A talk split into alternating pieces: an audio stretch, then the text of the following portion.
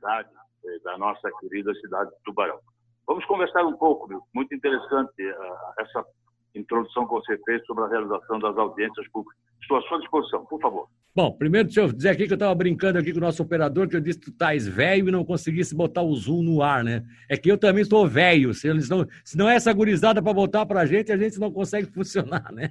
Tudo é verdade. Bem, né? Mas a ideia, a ideia realmente é boa, né? É boa, né? É, vou pedir para instalar no meu tablet né, o, o aplicativo é, para que nós possamos, na próxima conversa, é, nos ver né, via, via o Zoom, com certeza absoluta. Assim é melhor. É, exatamente. Mas a, o falar também é importante, as pessoas estão acompanhando aqui.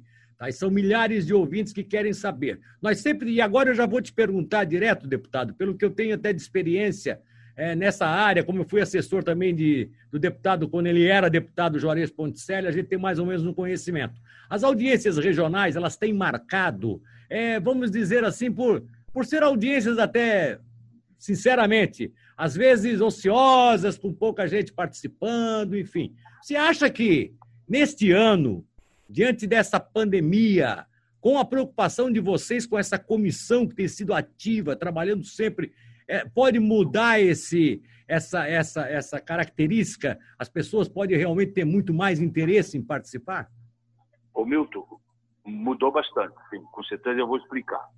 É, a Assembleia Legislativa é, por intermédio do decreto legislativo 18.332 de 20 de março, é, é, baixou é, o estado de calamidade pública no nosso estado de Santa Catarina. E, por consequência disso, obrigatoriamente, teve que criar uma comissão especial é, para acompanhar os gastos de dinheiro público no combate ao coronavírus. E fui escolhido o presidente é, dessa comissão. Né? O sul do estado, nós temos outros três deputados. Nós temos o deputado Volney Weber, é, de, de, São Lugero, nós temos a deputada Ada de Luca, de Criciúma, Sim. e nós temos o deputado José Milton Schaefer, é, de Sombrio, né?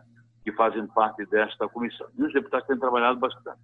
É, a função básica, a função principal desta comissão é exatamente verificar o que está sendo feito, né? o, que está, o quanto dinheiro se tem disponível e, e aonde está sendo aplicado. É, e nós estamos fazendo o nosso trabalho. É, se lá há três meses atrás havia muita reclamação, é, é, isso diminuiu bastante. Por quê? Porque a Assembleia, periodicamente, tem feito essas audiências públicas e tem feito o seu trabalho é de aproximar as partes.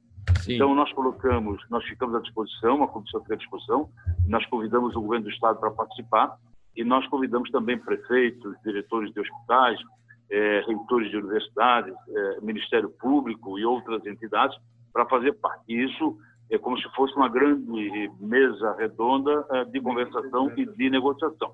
E tem sido muito prestigiada. Né? Nós estamos na fase dessa pandemia, você sabe, Milton, é, e aí nós temos que fazer a distância, né? É, nesse caso, o Zoom, o Zoom é aplicado, tá? Nós, sim, sim. O, o, nosso pessoal põe o Zoom na tela e nós ficamos é, conversando. das, de uma audiência para outra, tem melhorado muito o relacionamento do governo do Estado com os prefeitos em especial, né? E agora, é, é, por isso, por que nós vamos fazer essas audiências regionalizadas? Atendendo a um apelo dos prefeitos. Os prefeitos, na última reunião, na última audiência, juntamente com o Ministério Público, é, pediu ao secretário André Mota é, que fosse feito o atendimento regionalizado. É, o governo atendeu. É, e nós também, atendendo a, a, aí por sugestão do prefeito Rogério Pacheco da cidade de Concórdia, nós resolvemos também fazer essas audiências públicas regionalizadas e não de forma estadualizada. Por quê? Quando ela é realizada de forma estadualizada, eh, nós temos aí, é, é, é, vamos tratar ampassando das questões. A hora que se faz com regionalizado, por exemplo, vamos fazer com o sul do Estado, nós vamos ter condições de ficar mais perto do cidadão. E aí o secretário André Mota vai ter que falar para Imaruí, vai ter que falar lá para Passo de Torres, vai ter que falar para Jacinto Machado, para Tubarão, para Orleans, Lauro Miller, né? é, para Laguna, Paulo Lopes, Garopaba, vai ter que falar para cada um desses municípios. É, e os prefeitos vão estar linkados. Esse ano nós temos a possibilidade de ter 50 prefeitos de todo o Estado, nós podemos ter todos os prefeitos do sul do Estado linkados nessa audiência pública, Sim. além dos diretores de hospitais. Então, é, é, realmente é uma medida acertada, correta, é, que vai levar informação mais detalhada para cada um dos cidadãos de cada uma dessas meso-regiões, em especial é, do sul do Estado. E a do sul do Estado ela está marcada para o dia 20 de agosto. às 13h30, né? é a macro-região sul do estado, é, que é a MESC, a ANREC e a Murel. Essas três eh, regiões juntas, vamos estar conversando. Então, a Assembleia Legislativa está fazendo a sua parte. E tem melhorado muito, sabe? É, de uma audiência para outra, por exemplo, da, do dia 20 de julho para o dia 3 de agosto, é, melhorou muito o relacionamento do secretário, melhorou muito o atendimento, é, disponibilização de medicamento, disponibilização de mais leitos de UTI, é, de ambulâncias, de transporte de, de pacientes é, com Covid, enfim, e destinação de recursos. O secretário Paulo Eli da Fazenda, por exemplo, meu, disse peremptoriamente, não faltará recursos para o combate ao coronavírus é, no ano de 2020. E é verdade, não vai faltar.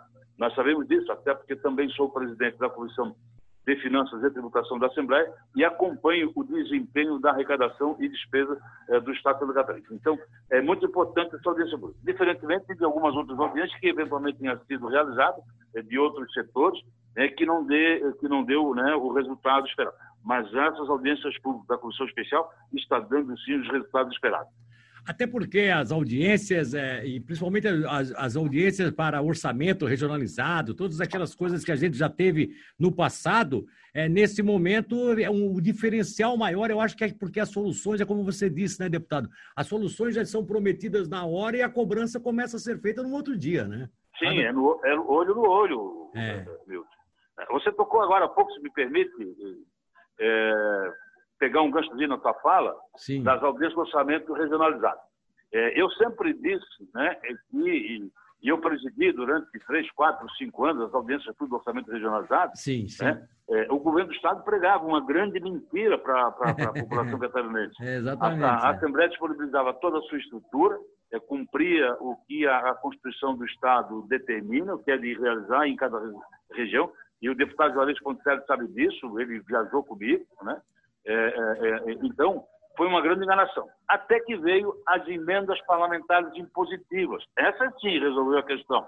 E quero aqui dizer é, que eu ainda relembrei no, no quando nós, na, numa das últimas sessões na casa que tratamos disso, é, as emendas parlamentares começaram com uma proposta de emenda à Constituição é, elaborada pelo deputado Juarez Ponticelli na época. Né? Levou sete anos tramitando na, na Assembleia. É, e nos últimos três anos eu fui designado relator da matéria. E aí, numa coincidência grande, é, quando o então deputado Juarez Ponticelli presidia a última sessão da Assembleia Legislativa é, no ano de 2014, Sim. eu dei para ele prontinho, prontinho, prontinho, com os pareceres das comissões, a proposta de emenda à Constituição, ah, implantando as emendas parlamentares, é, finalizado. E foi o último projeto da gestão dele que ele colocou em votação no plenário, que foi a aprovação da, da, da emenda constitucional, é, criando as emendas parlamentares. E que depois nós fizemos uma outra emenda parlamentar, uma outra emenda à Constituição, tornando ela impositiva. E, e veja, Hamilton, este ano de 2020 estão sendo feitas transferências por intermédio das emendas parlamentares impositivas dos deputados, nada mais nada menos que 500 milhões de reais é a maior transferência de recursos do Estado para os municípios nos últimos sete anos. E isso é fruto dessas emendas parlamentares de deputados. E eu tenho orgulho de ser o presidente da Comissão de Finanças, exatamente no ano em que nós estamos conseguindo liberar é, 500 milhões de reais para os 295 municípios de Santa Catarina. Então, todos os municípios estão sendo atendidos com essas emendas dos deputados. Então, é, valeu a pena esperar, valeu a pena o deputado Juarez Ponticelli, na época, fazer essa proposta de emenda à Constituição, valeu a pena ter sido relator, valeu a pena ter sido aprovado e agora nós estamos conseguindo liberar é, cerca de 500 milhões. E o ano que vem é, serão cerca de 600 milhões. Isso, ou seja, é, em dois anos, em dois, as emendas parlamentares farão a maior transferência de recursos do Estado para o município da sua história, com certeza absoluta.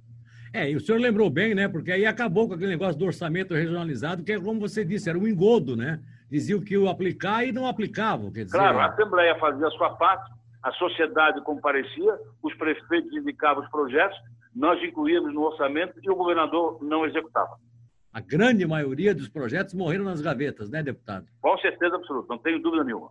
Agora, deixa eu te fazer uma pergunta. Dia 20, então, só confirmando, a partir das 13 horas, vão, é, deu, deu uma duração aí de de o quê? Três horas? Cada, Não, cada... tem cerca de duas horas. Duas horas. É, nós queremos fazer em duas horas.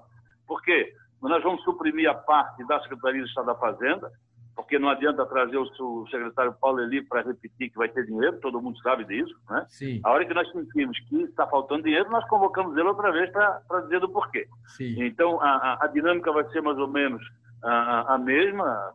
Nós vamos ter uma exposição do secretário André Mota, de cerca de 30 minutos, mas tratando exclusivamente da região sul, é, pormenorizando, ou seja, o que é que Tubarão recebeu, o que é que Tuxuma recebeu, o que é que Jaguaruna recebeu, né? É, enfim, o que é que Gravatal recebeu, é, de todos os municípios, Siderópolis, enfim, o que cada um dos municípios recebeu. Quais são as ações que estão sendo é, feitas na prática no combate ao coronavírus. Então, tudo isso nós vamos trazer à tona e a população vai ficar sabendo é, por intermédio dos seus prefeitos, seus vereadores, é, dos hospitais, do, dos laboratórios, enfim, tudo isso nós vamos, nós vamos discutir na nossa audiência pública.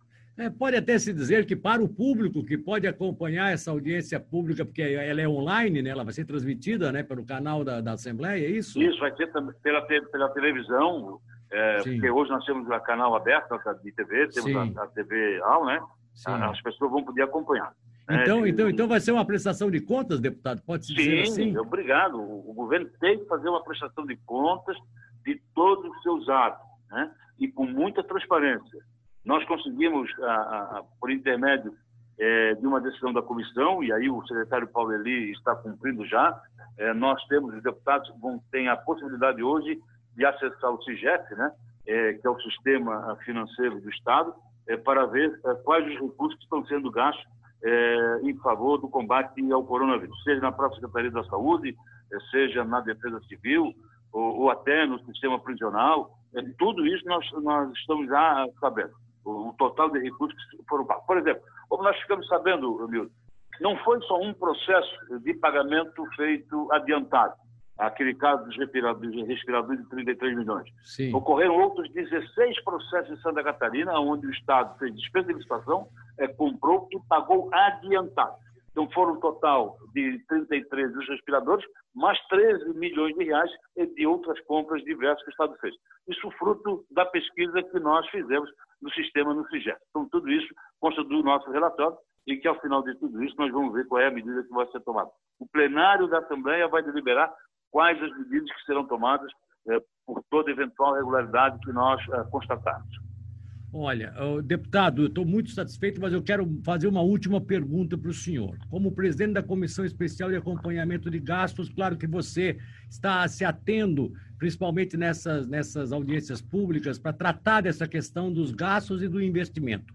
Mas você, você que é uma pessoa muito ativa, eu lhe conheço de anos já na sua atividade parlamentar, você já está aproveitando isso? Dá, dá para dizer assim que vocês vão aproveitar esse momento, que é o que essa comissão está vivendo, para tentar fazer Santa Catarina ser diferente é, na questão da saúde? Dá para a gente fazer um, ter uma esperança por isso, que vocês possam daqui a pouco definir políticas diferentes para se combater não só pandemias, mas se ter uma saúde melhor para a população catarinense? É com certeza absoluta. Eu vou dar dois outros exemplos para você.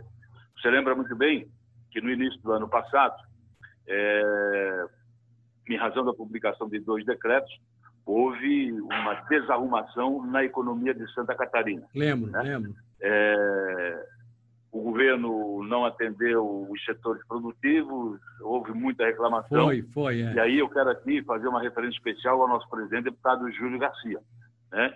que quando sentiu que o governo fechou as portas e não atendia a Federação das Indústrias, a FEComércio, o FACISC eh, e outros setores produtivos, como, por exemplo, né, os produtores de mel do sul do estado, os produtores de arroz, eh, os pequenos e médios frigoríficos, né, e o sul do estado é muito é, é, é muito forte nisso. Então, o presidente da casa uh, nos chamou uh, e pediu que nós passássemos a atuar nesse sentido. E a Assembleia fez a aproximação. nós começamos a nos reunir e aí, ao final, fizemos a aproximação de todo o setor produtivo com o governo do Estado e deu naqueles acordos todos. A segunda questão que você também lembra muito bem, e a imprensa bateu muito, foi a questão dos defensivos agrícolas, né? Sim, sim. É, que o governador queria colocar 17% de ICMS, isso ia impactar na ponta da linha, que era na prateleira do supermercado. Nós entramos em campo, chamamos o governo, chamamos todas a Federação da Agricultura, a FAESC, FETAESC, é, chamamos todas as cooperativas de Santa Catarina, eh, os cerealistas, enfim, sentamos à mesa e resolvemos essa questão. E agora não é diferente. Né? Quando nós sentimos realmente que não ia bem o relacionamento do governo do Estado, em especial por intermédio da Secretaria da Saúde, é, com a população, com os prefeitos, com as entidades, nós mais uma vez agimos. Sentamos, chamamos todas as partes e começamos a conversar. E hoje há realmente é, uma sintonia, né? É, tanto é verdade é que nós vamos fazer agora seis audiências públicas regionalizadas é, para poder é, se aproximar, fazer com que o governo se aproxime cada vez mais da ponta da linha, dos prefeitos, dos vice-prefeitos, das entidades, da sociedade civil organizada como um todo. Não tenho dúvida é, que a medida que nós estamos adotando é correta, não tenho dúvida que todas as medidas que nós adotamos foram corretas ao longo desse ano e meio é, que estamos aí nessa nova legislatura. Beleza, deputado. Olha só, o doutor André Luiz Mendes da Silveira, ele que foi secretário é, de Segurança Pública em Santa Catarina, ele que é seu correligionário, ele que é seu amigo, lhe conhece bem, está lhe parabenizando aqui pela ideia de regionalizar esse debate com os prefeitos da região, está lhe dando um bom dia, lhe desejando muitas felicidades e lhe parabenizando. Doutor André acompanhando a gente. Delegado um André acompanhando a gente. O André é, nós estivemos juntos ainda uh, nessa semana passada, e eu atendi o doutor André, atendi o senhor doutor Paulo Queiros, que é o, o, o delegado-geral de polícia, atendi né, o Elmo, que é o presidente do Simpol, atendi o Ricardo Bortolini, que é o presidente da DEPOL, é, junto com o ex-deputado Gilmar Tenazio. É, nós conversamos bastante, o doutor Noel Baratieri, e nós estamos aí com algumas situações é, é de todos os policiais civis de Santa Catarina é, que nós estamos conversando. É, quero dizer ao doutor André que ontem ainda conversei sobre outros assuntos com o secretário Jorge Tasca, conversei ontem ainda por telefone com o doutor Paulo Queiros, né, para fazer o encaminhamento. Então, deixo aqui meus cumprimentos ao André, por favor. Tá bom, beleza, tá aí, portanto. Nove horas, já mandando uma notícia para o André, né? Para ele ficar mais animado aqui. 9h41, deputado Marcos Vieira, muito obrigado pela sua participação, disponibilidade de tempo conosco. Sempre quando precisar, estamos aqui. Muito obrigado, Milton. É, muito obrigado à família da Rádio Cidade